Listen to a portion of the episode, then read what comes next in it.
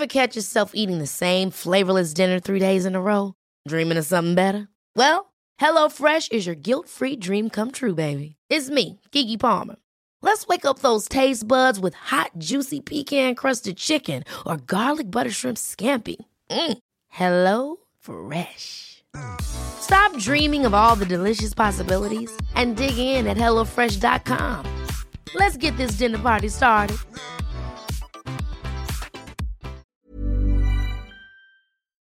(1809) Eine junge Frau fährt von Danzig über Dresden und Augsburg nach Wien, wo sie ihren Verlobten heiraten will.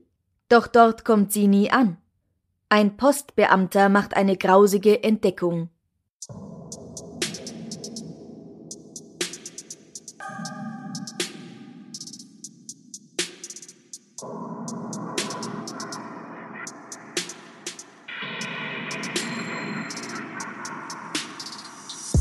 Servus, Christi. Herzlich willkommen bei Darf's ein bisschen Mord sein? Dein Podcast zum Thema wahre Verbrechen. Mein Name ist Franziska Singer. Und ich bin Sonja Pickard. Sonja ist heute bei mir, weil die Amra in Graz Proben hat und deswegen werden über die nächsten Wochen einige Gäste bei mir im Studio sein. Also heute ist eben Sonja Pickard bei mir. Sonja ist mit dem Förderpreis des österreichischen Kabarettpreises ausgezeichnet worden. Sie ist Kabarettistin, Stand-up-Comedian und natürlich Schauspielerin. Bevor wir beginnen, möchte ich kurz darauf hinweisen, dass es zahlreiche Möglichkeiten gibt, diesen Podcast zu unterstützen. Mehr dazu gibt's am Ende dieser Folge.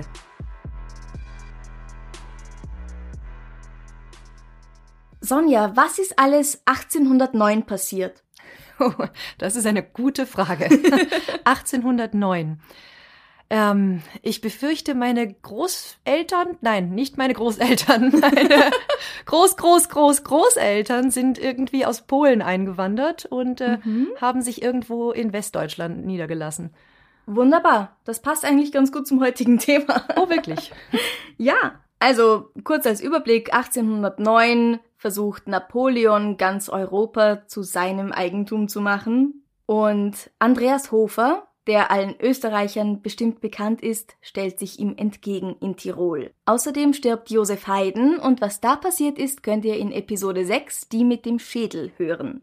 Wir befinden uns in Danzig, das zu Preußen gehört. Die 24-jährige Dorothea Blankenfeld ist, wie es heißt, von bürgerlichen Eltern ein außerordentlich schönes Mädchen, aber von ebenso sanftem, gutmütigem Charakter und unbescholtenen Sitten.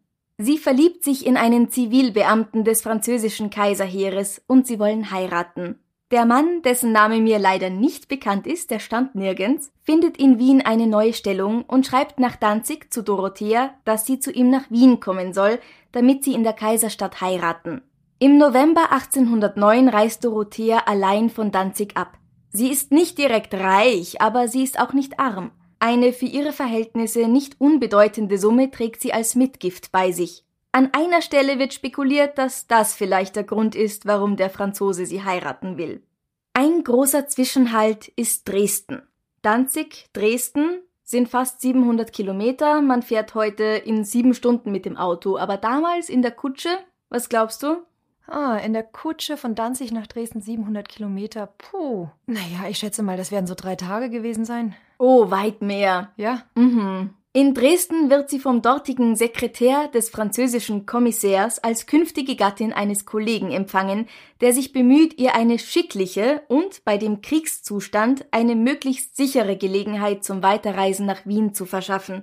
Bald melden sich bei ihm zwei französische Armeepostillone. Der eine ist ein Italiener namens Antonini, der andere ein Deutscher namens Schulz. Dorothea freut sich und nach vier Tagen in Dresden reisen die drei zusammen ab, weiter in Richtung Wien, nochmal fast 500 Kilometer. Am 26. November 1809 gegen 16 Uhr hält die Kutsche vor dem Posthaus von Meitingen an. Es steht da, dass Meitingen zwei Stunden vor Augsburg liegt. Ich habe das natürlich auf Google Maps nachgeschaut, das sind knappe 30 Kilometer. Oh, wirklich? Ja. Oh je. Durchschnittlich konnte man um diese Zeit nämlich mit 3 kmh in einer Postkutsche durch die Wälder rauschen. 3 kmh, das ist so langsam. Das ist rasant. Aber da gehe ich doch zu Fuß fast schneller. Mm, Ja, aber nicht mit einer Reisetruhe Ja, das stimmt. Damals Und- hatte man Truhen. Ja. und nicht mit diesen Gewändern. Im Jahr 1815 waren es dann schon so 4 kmh und so ist es immer schneller geworden. Auch die Straßen sind ja nicht befestigt. Ja, klar, du bist äh, natürlich auch permanent auf irgendwelchen Abwegen. und dann bricht die Achse wahrscheinlich und ja. ein Pferd bricht sich den Fuß und ja. Also man kann sich, wenn man das weiß, ausrechnen, wie lang man dann für 500 oder für 700 Kilometer in so einer Kutsche braucht. Sie beziehen in dem Posthausquartier für die Nacht in zwei nebeneinander liegenden Zimmern. Die zwei französischen Armeepostillone, eine junge, hübsche Frau und ein 14-jähriger Bursche, der anscheinend als Pferdejunge dient. Es stellt sich heraus, dass einer der Postillone in Wirklichkeit eine Frau ist, aber das wundert niemanden in diesem Posthaus. Das scheint öfters so gewesen zu sein, also dass Frauen in Männerkleidung reisen, um ihnen größere Sicherheit zu gewährleisten. Ja, darf ich fragen an dieser Stelle, was ein Postillon ist? Ein Postillon ist jemand, der eine Postkutsche fährt und damit Briefe oder auch Personen befördert. Ah, verstehe. Gute Frage. In der Nacht zwischen drei und vier Uhr hören der Postbeamte und sein Knecht einen lauten Schrei. Der Pferdebursche kommt heulend die Treppe runtergelaufen und hält sich die Hand vor das Gesicht. Sein Herr hat ihn geschlagen, sagt er dem Postknecht. Der Postbeamte und sein Postknecht legen sich wieder schlafen. Gegen sechs Uhr morgens kommt dann der Herr, der französische Postillon, herunter, um darum zu bitten, dass man einheize, weil ihm so kalt ist. Der Knecht sieht, dass seine Hand rot ist und denkt sich, vermutlich ist das so, weil er dem Burschen vorher die Nase blutig geschlagen hat. Obwohl die vier Einquartierten schon morgens um fünf aufbrechen wollten, verzögert sich ihre Abfahrt um einige Stunden. Gegen neun Uhr bemerkt dann der Postexpeditor, also der Postbeamte, der Chef in diesem Posthaus, der am Fenster steht und ihnen beim Einpacken zusieht, dass die beiden Männer ein seltsam gestaltetes Bündel schleppen. Er meint dazu, sieht es doch aus, als trügen sie in dem Pack einen toten Hund oder den Leichnam eines Menschen. Aber natürlich denkt er sich nichts weiter dabei. Dann aber merkt sein Sohn an, dass gerade nur die beiden Postillone und ihr Pferdebursche in die Kutsche gestiegen sind. Die schöne Frau, die gestern mit ihnen kam, ist nicht dabei. Und der eine Postillon, der eigentlich eine Frau ist, trägt heute Frauenkleidung. Aber wo ist jetzt wirklich die zweite Frau? Da schöpfen sie einen schlimmen Verdacht. Wie? Also, Moment, wie formuliere ich das? Ähm Wie begriffsstutzig muss man eigentlich sein, dass man dann erst Verdacht schöpft? Also erstmal schon allein, du siehst jemanden nachts irgendwo aus einem Hotelzimmer kommen, der eine blutige Hand hat. Ja, du hast vorher einen Schrei gehört, aber trotzdem, du denkst dir nichts dabei. Also okay, das waren vielleicht auch die Sitten von 1809, aber ich wäre da an dem Punkt, glaube ich, schon sehr misstrauisch geworden. Und dann siehst du, wie jemand einfach einen, einen Sack mit Menschenform durch die Gegend schleppt und du kommst nicht auf die Idee, dass da irgendwas im Busch sein könnte. ja. Hm. Na, tun sie dann ja eh. Naja, auch wieder wahr. Während der Wagen schon fortrollt, rennen sie hinauf ins Zimmer und finden ein heilloses Chaos vor. Überall ist Blut. Auf dem Fußboden ist Blut, an der Wand neben dem Bett ist Blut und das Bett selbst ist ganz von Blut getränkt. Sie informieren sofort die Polizei oder was es halt damals gab und berittene Gerichtsdiener werden dem Wagen nachgeschickt. Sie holen ihn erst zwei Stunden später ein, als die Kutsche durch das Gögginger Tor nach Augsburg hineinfahren will. Die sind dahin gerast auf einmal mit dieser Kutsche. Mhm. Oder es hat alles so lange gedauert, um diese Beamten zu holen. Das kann natürlich auch sein. Würde mich nicht wundern. Bei der Durchsuchung des Wagens finden sie das verdächtige Paket. In ihm befindet sich der blutverschmierte Leichnam einer Frau. Die Polizisten konfrontieren die drei Reisenden mit dem Fund, aber der Mann und die Frau schweigen oder erfinden irgendwelche seltsamen Ausreden. Der Pferdebursche dagegen plappert los wie ein Wasserfall. Er erklärt, dass sein Name Karl Marschall ist. Die Frau ist seine Schwester Maria Therese Antonini und der Mann in der Postillonsuniform sein Schwager Josef Antonini. Er sagt, dass er und sein Schwager Fräulein Blankenfeld erschlagen haben. Antonini und seine Frau Therese geben der Polizei aber ein ganz anderes Bild des Tathergangs. Der Knabe, ein tückischer Bube, hat gegen das arme Frauenzimmer einen großen Hass gehabt, und allein aus Hass hat er sie ermordet.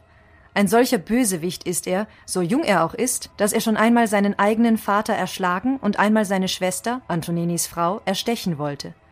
Und deshalb haben wir ihn aus Berlin, wo er her ist, und aus des Vaters Hause fortgenommen, um ihn auf bessere Wege zu bringen. Bloß um ihn zu schonen, da er ja noch so jung wäre und es nicht verdient, wegen einer einmaligen Dummheit eingesperrt zu werden, hätten sie versucht, die Tat zu verheimlichen. Bei der Obduktion werden allein an Dorotheas Kopf neun Wunden festgestellt, die vermutlich mit einem stumpfen Werkzeug verursacht worden sind. Ihr rechtes Schlüsselbein wurde gebrochen und ihr Schädelknochen weist einen großen Riss auf.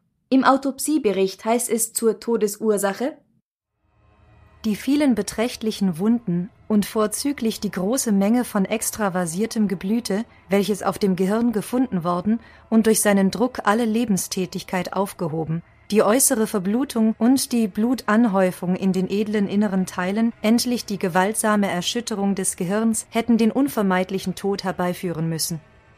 Der Arzt geht davon aus, dass diese Verletzungen, also ihre schweren Gehirnblutungen, allein schon bald zum Tod geführt hätten, sie aber noch weiter geschlagen worden ist, weswegen sie noch schneller verstarb. Dorothea hatte sich gegen ihren Angreifer gewehrt. Ihre Hände sind geschwollen und weisen Hautabschürfungen auf. In den folgenden Verhören bleiben Frau und Herr Antonini bei ihrer Aussage, dass Karl an allem schuld sei und sie überhaupt nichts mit dem Mord zu tun gehabt hätten. Als Therese bei ihrem zwanzigsten Verhör mit Karl, ihrem Bruder, konfrontiert wird, bringt sie das schließlich dazu, doch noch die Wahrheit zu sagen. Josef Antonini ist aber noch störrischer als sie. Er erfindet immer neue Geschichten, was in der Mordnacht geschehen ist. Bei ihm braucht es noch ein paar Tage und ein paar Verhöre mehr, bis er schließlich so gut wie gesteht. Ich glaube, das ist eine sehr schlechte Taktik, bei jedem Verhör mit einer neuen Geschichte zu kommen. Ich glaube, es gibt nichts, was einen verdächtiger macht, als wenn du jedes Mal wieder anfängst mit irgendwelchen neuen Personen, neuen Tatwaffen oder neuen Umständen. Ja. vor allem 20 Verhöre. 20 Verhöre. Das mhm. kommt mir auch extrem viel vor, vor allem für die damalige Zeit, wo ich das Gefühl habe, dass man immer eigentlich hauptsächlich mal einen Schuldigen gesucht hat und da kurzer Prozess gemacht wurde. Es kann natürlich sein, dass sie eine halbe Stunde verhören, Pause machen, nächstes Verhör. Das ist natürlich möglich. Ja. Das weiß ich nicht. Das stand leider nirgends. Aber wenn irgendjemand mir sagen kann, wie Verhöre 1809 tatsächlich stattgefunden haben in der Augsburger Gegend, bitte gerne. Meld dich einfach bei uns. Es gibt da sicher Leute, die sich genau auskennen. Ja, das wäre doch super. Ja. Dann wissen wir es endlich. Josef Antonini ist, wie man bei seinem Nachnamen schon vermuten kann, ein Italiener, kein Franzose. Seine Lebensgeschichte, die er den Beamten erzählt, beginnt äußerst spannend. Faktisch bestätigt werden kann davon aber so gut wie nichts. Er sagt, dass er aus Messina in Sizilien stammt. Seine Eltern waren Tuchmacher, also Weber, Jemand, der aus Garnen Gewebe herstellt, die dann zu Kleidung und Vorhängen und so weiter verarbeitet werden können, und er selbst erlernte das Handwerk des Perückenmachers. Als er elf oder zwölf Jahre alt war, wurde das Schiff, auf dem er sich während einer Überfahrt befand, von algerischen Piraten entführt und alle, die sich darauf befanden, nach Alexandria gebracht, um sie dort auf einem ägyptischen Sklavenmarkt zu verkaufen. Doch ein französisches Kriegsschiff hat sie noch rechtzeitig befreit und nach Griechenland gebracht. Danach wird er Tambour, also Trommler beim korsischen Bataillon des französischen Militärs, dann wird er Lohndiener, das ist so eine Art Page und fahrender Händler beim Militär und schließlich dann Postillon. Das ist äh, eine sehr ein sehr interessanter Lebenslauf, mhm. äh, finde ich, um dann als Postler zu enden. Irgendwie ein bisschen, was ist da passiert, was ist da vorgefallen? Bis dahin war es spannend und was macht man dann? Man setzt sich in die Post und wird Beamter.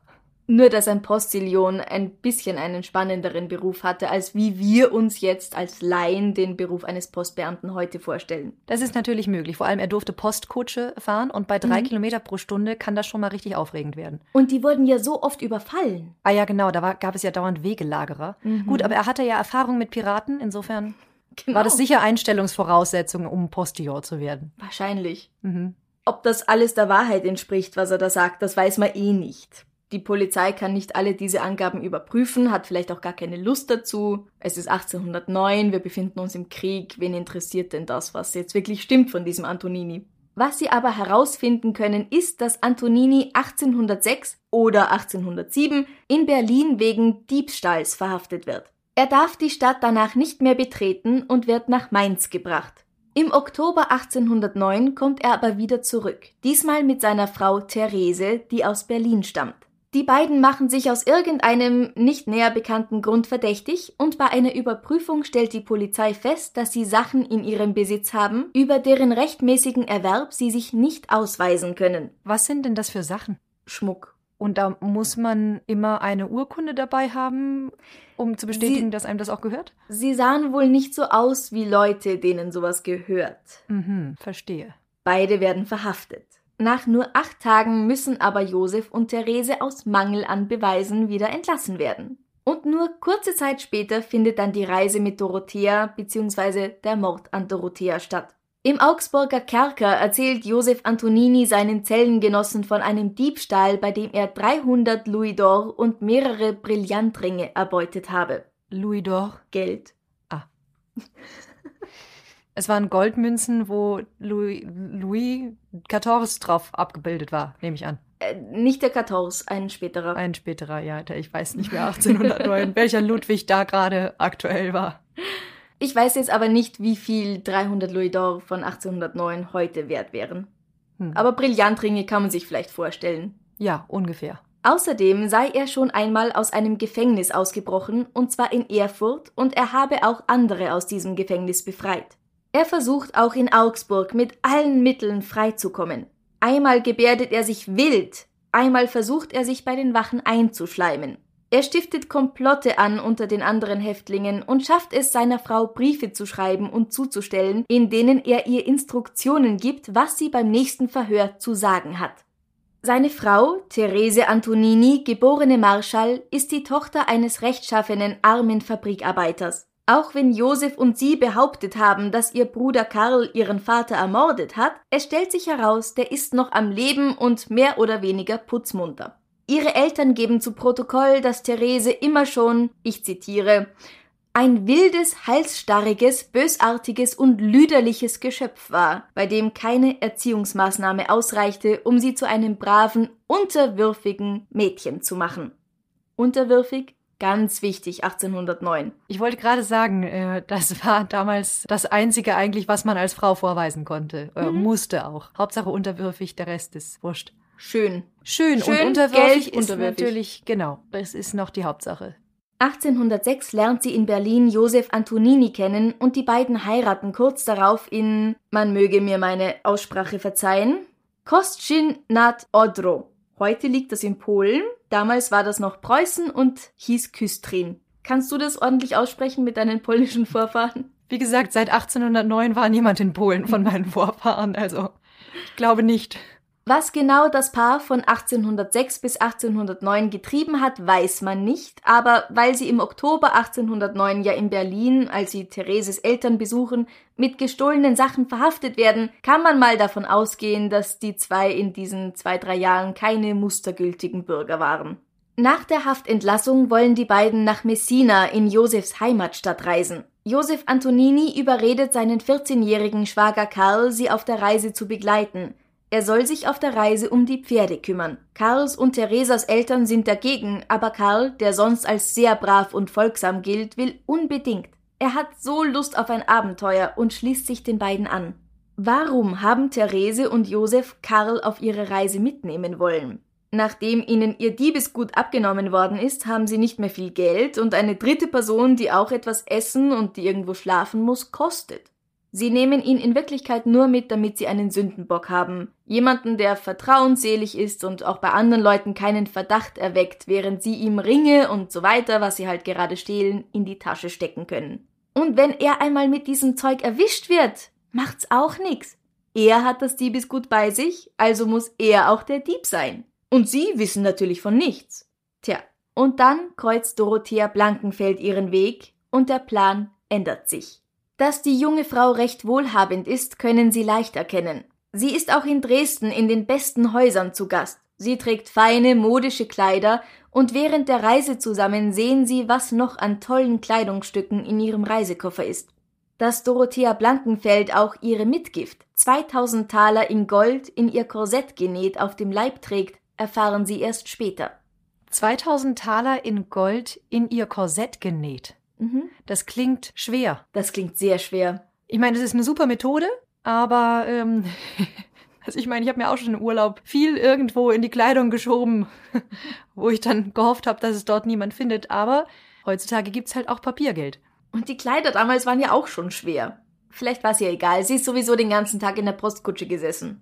Ich stelle mir gerade vor, dass sie so einen totalen Stiernacken hatte und einfach durch dieses dauernde in schweren Kleidern mit Goldmünzen rumlaufen einfach schon so, ein, so eine totale Bodybuilder-Figur hat. Ja, ja so stelle ich mir sie gerne vor. Aber unterwürfig. Und schön. Mhm.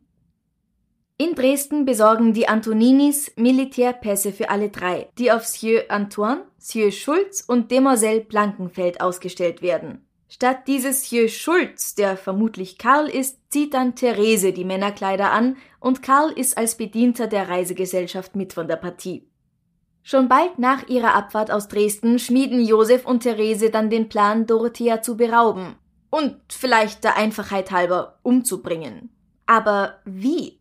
Am leichtesten wäre es jetzt in einem der vielen Wälder, durch die sie fahren. Es ist grau, es ist nebelig, ein Schrei im Wald muss keiner hören. Eine Leiche ist leicht wegzuschaffen und unter den Spuren des Krieges verschwindet auch leicht die eines einzelnen Mordes. Die Nachforschungen der Behörden sind in solchen Kriegszuständen ja nicht sonderlich genau. Aber vermutlich fürchten sie sich doch, dass es länger dauern könnte als geplant, und wenn dann ein Fuhrmann vorbeikommt, der hält nicht einfach so den Mund. Und da muss man den auch noch umbringen, und dann muss man den auch noch wegkriegen, und seinen Wagen, und es ist furchtbar kompliziert. Daher beschließen sie, es muss in einem Nachtquartier geschehen. In Hof in Oberfranken schlägt Josef vor, Dorothea Blankenfeld im Schlaf durch Kohlendampf zu ersticken. Therese findet die Idee nicht so gut. Es könnte ja etwas dabei schiefgehen. Und was, wenn sie nicht wirklich tot ist? Sie verschieben den Mordversuch. Die nächste Unterkunft in Berneck im Fichtelgebirge, das heute Bad Berneck heißt, scheint ihnen dann viel besser geeignet für einen Mord. Das Gasthaus, in dem sie schlafen, liegt weit abseits der übrigen Gebäude, ideal, um eine Leiche noch im Schutz der Dunkelheit in den bewaldeten Hängen am Stadtrand zu vergraben, ohne von irgendjemandem gesehen zu werden. Doch besonders gescheit scheinen die beiden nicht zu sein. Bei der Ankunft in Berneck trägt Therese nämlich nicht ihre Postillonsverkleidung, sondern ein Kleid. Und dann tut man sich halt schon wieder schwer, möglichen Zeugen zu erklären, wieso zwei Frauen aus der Kutsche aussteigen, aber am nächsten Morgen nur eine wieder einsteigt. Also überlebt Dorothea auch diese Nacht unbeschadet. Ihr nächster Halt ist Bayreuth. Josef Antonini schlägt erneut vor, Dorothea Blankenfeld mittels einer Rauchvergiftung zu töten. Er will jetzt Löcher in den Ofen bohren und nasses Stroh aufs Feuer legen. Easy peasy, stinkt halt, dafür ist man nachher reich. Aber Therese ist auch da nicht von der Methode überzeugt. Was, wenn ihr Opfer durch den Rauch aufwacht? Dann macht's die Fenster auf, beschwert sich beim Wirt, der schaut sich den Ofen an, merkt, dass er manipuliert wurde und der Verdacht fällt automatisch auf sie. Nein, erschlagen ist ein weit besserer Weg. Sie weihen Karl in den Plan ein und erklären ihm, die Blankenfeld soll und muss umgebracht werden. Und Karl erklärt sich, willig und gehorsam wie er ist, zu jedem Dienst bereit. Ich habe die ganze Zeit habe ich an Karl geglaubt und habe gedacht, der ist vielleicht einer von den Guten und hat mit der ganzen Sache nichts zu tun. Und jetzt erzählst du mir, der ist eingeweiht. Hm. Hm. Wir reden nachher noch über Karl. Okay. Karl besorgt einen Knüppel, aber der Mord wird um noch eine Nacht verschoben. Die Antoninis merken, dass es doch nicht so leicht ist, jemanden zu töten, wie sie es sich gedacht hatten. Sie müssen wirklich sicher sein, dass es sich lohnt. Im nächsten Nachtquartier zwischen Bayreuth und Nürnberg gießt Antonini etwas Opium in Dorotheas Glühwein.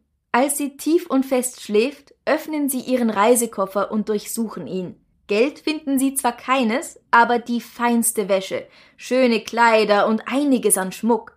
Sie beschließen, dass das eindeutig ausreicht. Dorothea muss sterben. Aber nicht heute. Sie geben ihr Opium in den Glühwein? Ja? Das ist ja genial. Ich glaube, das klingt nach einer sehr, sehr guten Kombination. Und wie, und sie, aber sie, sie betäuben sie quasi mhm. und entscheiden sich dann aber doch gegen den Mord in dieser Nacht. Ja, genau. Sie wollen nur mal schauen, ob sich der Mord wirklich lohnen würde. Und ob das Opium im Glühwein auch anschlägt. Genau, ja. Für den Fall, dass man es nochmal braucht, ja. Mhm. Sie legen den Schlüssel zurück unter ihr Kopfkissen und am nächsten Tag reisen sie weiter, als ob nichts geschehen wäre. Dorothea ahnt nichts. In Nürnberg, der nächsten Station, sind die Umstände wieder sehr verlockend. Man könnte hier eine Leiche im Fluss oder einen der Kanäle versenken. Geht jetzt aber wieder nicht, weil sich beim Wirtshaus gegenüber eine Schildwacht befindet, also ein Militärposten. Es läuft einfach ständig total blöd für sie. Karl beteiligt sich inzwischen auch schon selbst mit seinen Ideen. Man könne ihr doch Glas ins Essen mischen, das schneidet ihr dann den Magen auf und die Sache ist erledigt. Aber Josef sagt nein, er hat nämlich selbst früher Glas gegessen, das macht gar nichts. Wir müssen dringend nachher noch über Karl sprechen. du sagst gar nichts dazu, dass Josef früher selbst Glas gegessen hat? Das ist, ich habe mir Josef genauso vorgestellt. Das wundert mich überhaupt nicht. Auch Nürnberg überlebt Dorothea also unbeschadet und ohne irgendwas zu ahnen. Die nächste Nacht verbringen die vier in Rot, wo Therese auf dem Boden eine Hacke mit drei eisernen Spitzen findet und einsteckt. Sie übt nun mit ihrem Bruder, wie man einen schlafenden Menschen umbringt. Dorothea bekommt wieder Opium in ihr Getränk und die beiden Männer gehen noch einmal raus, um ein gutes Versteck für den Leichnam zu finden. Sie haben Glück. Karl findet ein tiefes Loch in einem Feld und Josef ein geeignetes Gewässer. Aber als sie zurückkehren, sind so viele Fuhrleute im Wirtshaus eingetroffen, dass sie sich nicht mehr trauen. Zweimal übernachten sie noch, ohne dass etwas passiert. Vermutlich in Weißenburg und Donauwörth. Aber die Zeit wird knapp, denn Augsburg rückt immer näher und dort müssen sich die Postillone von Demoiselle Blankenfeld trennen. Unter Zeitdruck geraten, will Josef Antonini die junge Frau aushorchen. Hält sie vielleicht noch weitere Schätze verborgen, von denen sie bisher nichts wussten? Lohnt sich's wirklich, also so wirklich, wirklich sie umzubringen, wenn's schon so wahnsinnig schwierig ist? Er erzählt ihr dazu Horrorgeschichten über die Tiroler, die seit vier Jahren zum Königtum Bayern gehören und in diesem Jahr 1809 einen Volksaufstand angezettelt hatten. Tiroler Rebellen hätten sich bis in ihre Gegend durchgeschlagen, die sie am nächsten Tag bereisen würden, und würden hier brave Bürger ausrauben und niedermetzeln. Höchst gefährliches Terrain. Verängstigt verrät sie ihm, dass sie eine große Menge Geld in ihrem Korsett versteckt hat und dass sie dieses Korsett bereitwillig herschenken würde, wenn sie dafür nur ihr Leben behalten darf. Damit ist ihr Schicksal besiegelt. Die Antoninis lechzen nach diesem Gold und nichts kann sie mehr davon abhalten, es zu bekommen. Das Ehepaar spekuliert darauf, dass die Behörden einen 14-jährigen Jungen nicht zum Tode verurteilen würden. Darum muss er es machen.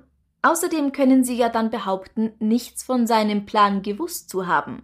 Im Posthaus von Meitingen angekommen, mischt Josef Antonini Dorothea Blankenfeld wieder etwas Opium in ihren Brandwein.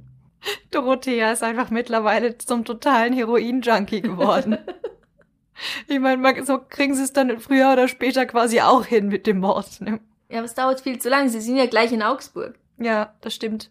Außerdem war Opium damals ja doch ziemlich normal. Ein nettes Beruhigungsmittel. Ja, ich glaube auch, das hat man schon so zum Frühstück, hat man sich ja. so ein bisschen was in die Margarine gestreut. Ne? Gab's damals Margarine? Es gab sicher Margarine.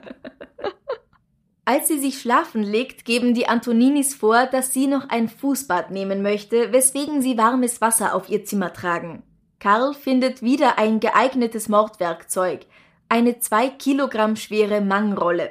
Eine Mangrolle ist ein Werkzeug zum Glätten von Leinenstoffen, schaut ein bisschen aus wie ein Nudelholz. Um Mitternacht schleicht sich Karl in ihr Zimmer, aber er verlässt es wieder, weil sie auf dem Bauch liegt, mit dem Gesicht zur Wand und das erscheint ihm unpraktisch. Er will warten, bis sie sich im Schlaf umdreht. Ich glaube, die trauen sich halt einfach nicht. Das sind einfach totale Schisser und die erfinden jedes Mal irgendeinen neuen Grund, warum es jetzt eigentlich auch nicht geht, ja? Ja. Also da würde ich mir von äh, Mördern doch ein bisschen mehr erwarten.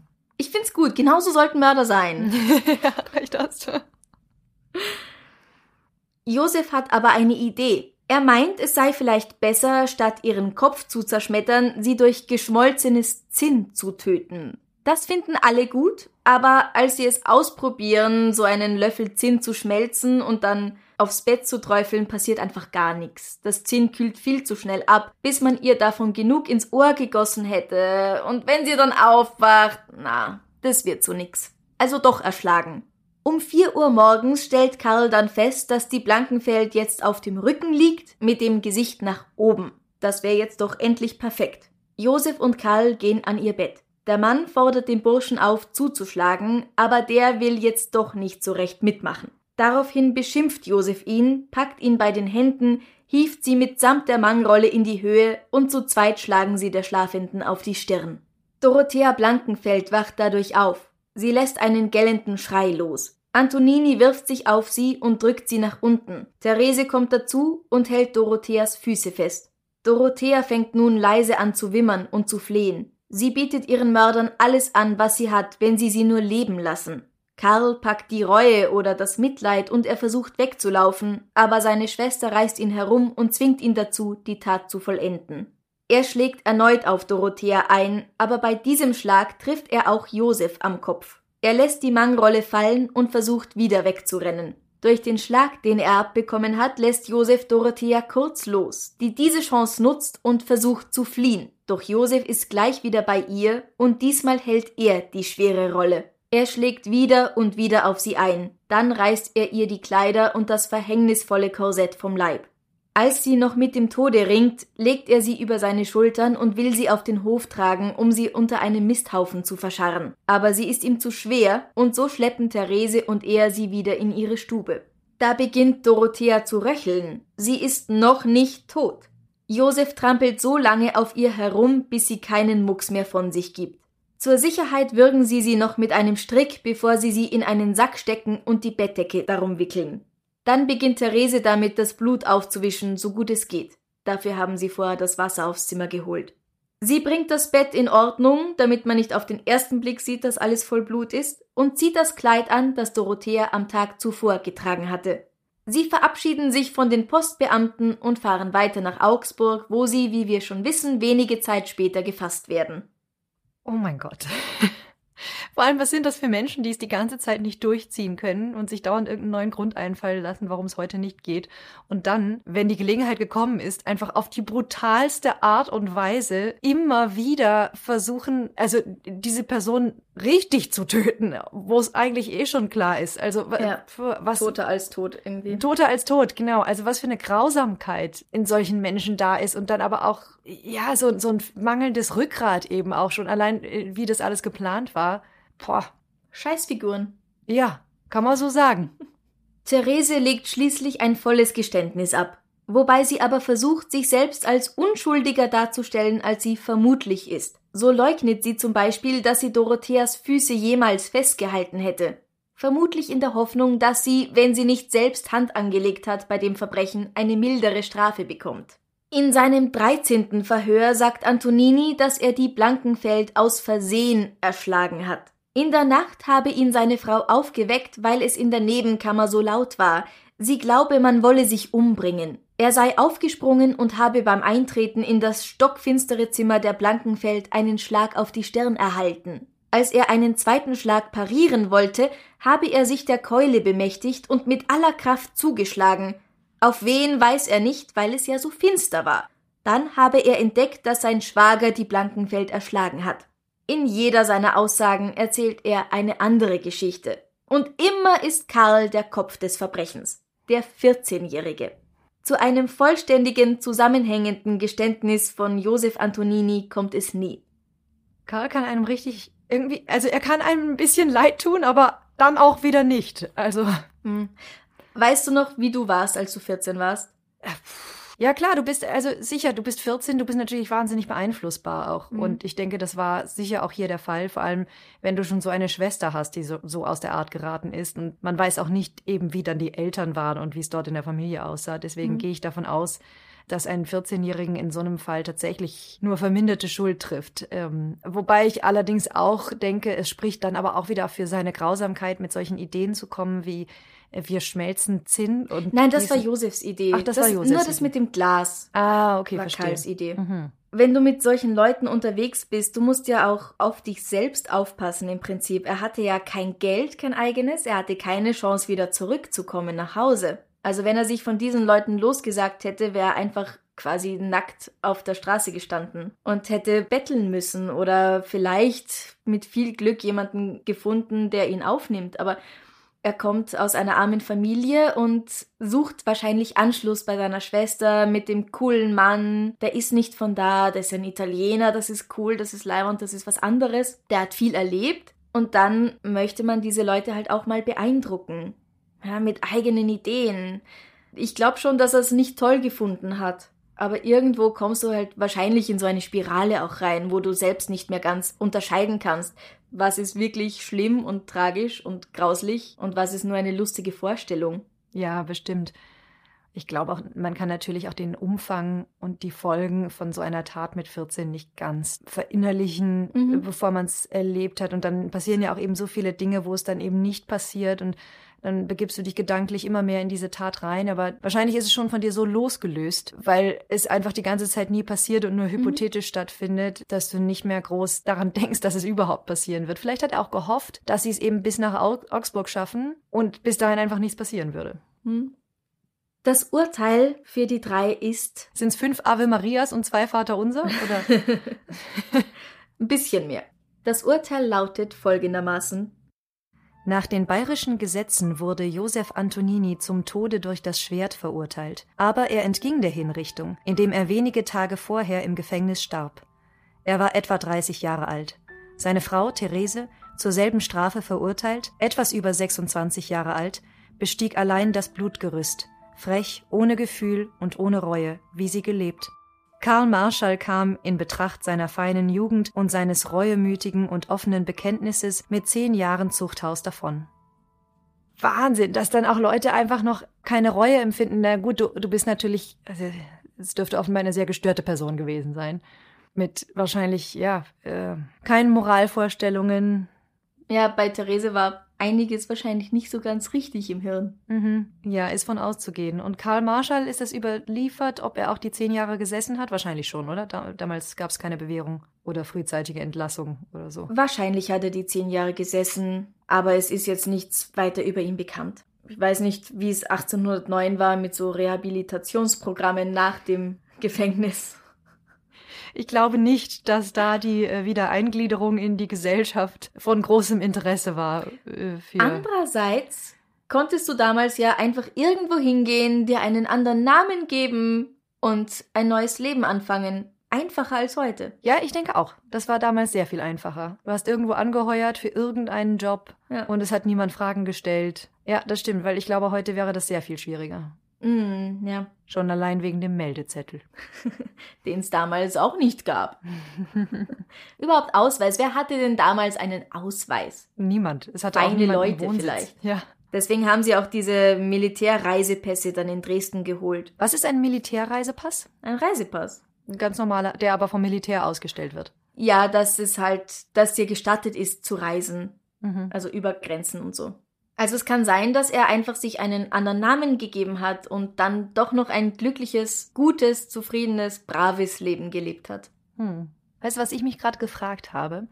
Ob es irgendwelche Studien gibt oder ob sich irgendjemand mal mit der Frage beschäftigt hat, ob im Krieg generell auch sonstige Straftaten zunehmen, die nichts mit dem Krieg eigentlich zu tun haben. Wahrscheinlich schon. Also wenn, wenn die ganze Welt so in Aufruhr ist und du dich vielleicht auch in dem Gefühl siehst, dass auch ähm, keine Regierung mehr darum bemüht ist, sich ordentlich zu verhalten, äh, dass es dann generell zu einer Zunahme von Straftaten kommt. Hm, das wäre interessant. Ich weiß es nicht, aber ich könnte es mir vorstellen. Und eben auch viele denken, dass es im Zuge des Krieges auch untergeht, wie die beiden ja offensichtlich auch. Mhm. Falls irgendjemand dazu eine Studie hat, bitte an darfseinbissal.gmail.com schicken. Dann werde ich das auch an die Sonja weiterleiten. ja, und die Moral von der Geschichte? Traue deiner Schwester nicht. Sehr gute Moral, glaube ich. Wenn dir die heutige Folge gefallen hat und du gerne ein bisschen mehr davon hättest, kannst du uns auf Coffee oder auf Steady unterstützen. Auf co-fi.com kannst du uns ein Punschkrapferl spendieren oder eine halbe Bier oder was auch immer. Und auf Steady kannst du eine Mitgliedschaft eingehen. Für nur 2 Euro im Monat kannst du alle unsere Episoden nachlesen.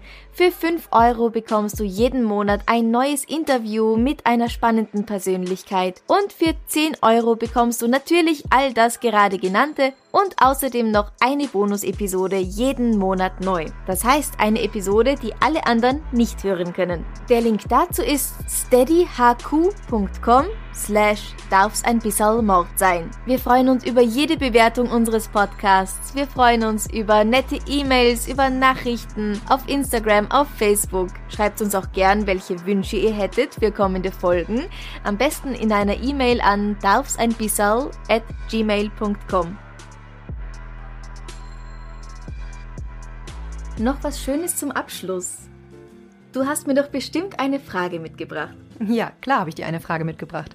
Und zwar würde mich interessieren, wenn es irgendwie die Möglichkeit gäbe, einem wichtigen Moment in der Historie beizuwohnen, ob jetzt ähm, in der Gegenwart, in der Vergangenheit oder in der Zukunft. Welche, welcher Moment wäre das? In der Zukunft? Ja, man weiß ja nicht. Ich glaube, Amerikaner würden an dieser Stelle sagen, ja, Kennedy Assassination. Aber Du glaubst, dass wir da gerne dabei gewesen wären? ja, um zu wissen, wer es jetzt wirklich war. Stimmt. Aber es interessiert mich halt nicht so. Also Hm. irgendwie schon, aber ne. ähm, Woodstock. Uh. Ja, ja, ich fahre nach Woodstock. Ich bin 1969 oder 68, wann war's? 69, glaube ich. Äh, 68, 68. glaube Ah, Ja, ich schaue vorher 69 noch nach. Aber Woodstock, ja, definitiv. Ich möchte dort gern im Regen tanzen und durch den Schlamm hüpfen und Jimi Hendrix anhören. Ja, das Und- kann ich mir sehr gut vorstellen. Ja, da wäre ich, da wär ich voll dabei. Bisschen Absolut. nackt sein, bisschen frei. Ja, Mit guter Musik. absolut. Ich glaube, mir würde auch kein besseres, kein besserer Moment in der Geschichte einfallen. Also alle anderen wären, glaube ich, interessant. Ja.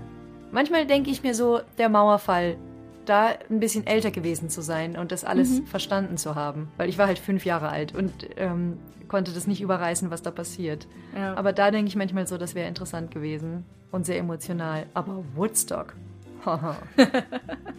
eine sehr gute Antwort.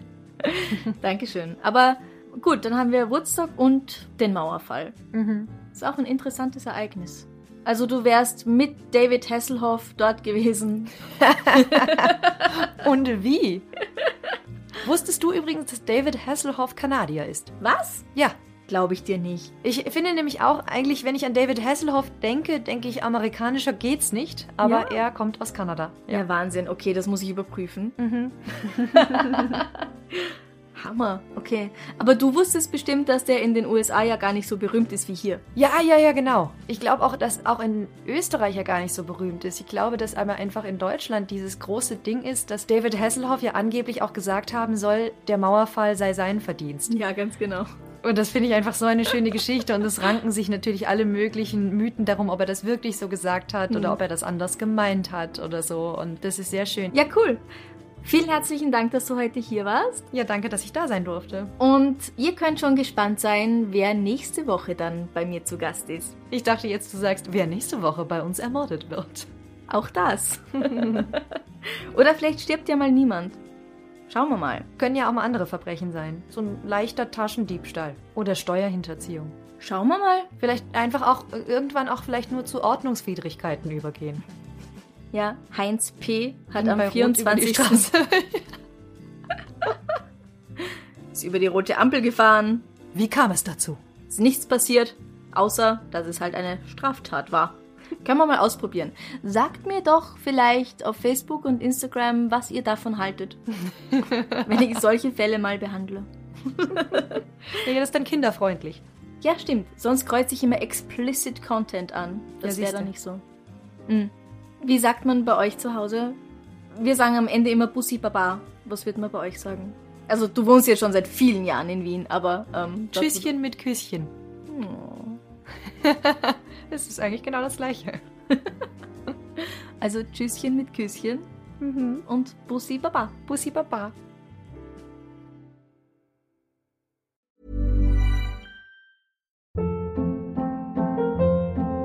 Hold up. What was that? Boring. No flavor. That was as bad as those leftovers you ate all week. Kiki Palmer here, and it's time to say hello to something fresh and guilt-free. Hello Fresh. Jazz up dinner with pecan-crusted chicken or garlic butter shrimp scampi. Now that's music to my mouth. Hello Fresh. Let's get this dinner party started. Discover all the delicious possibilities at hellofresh.com.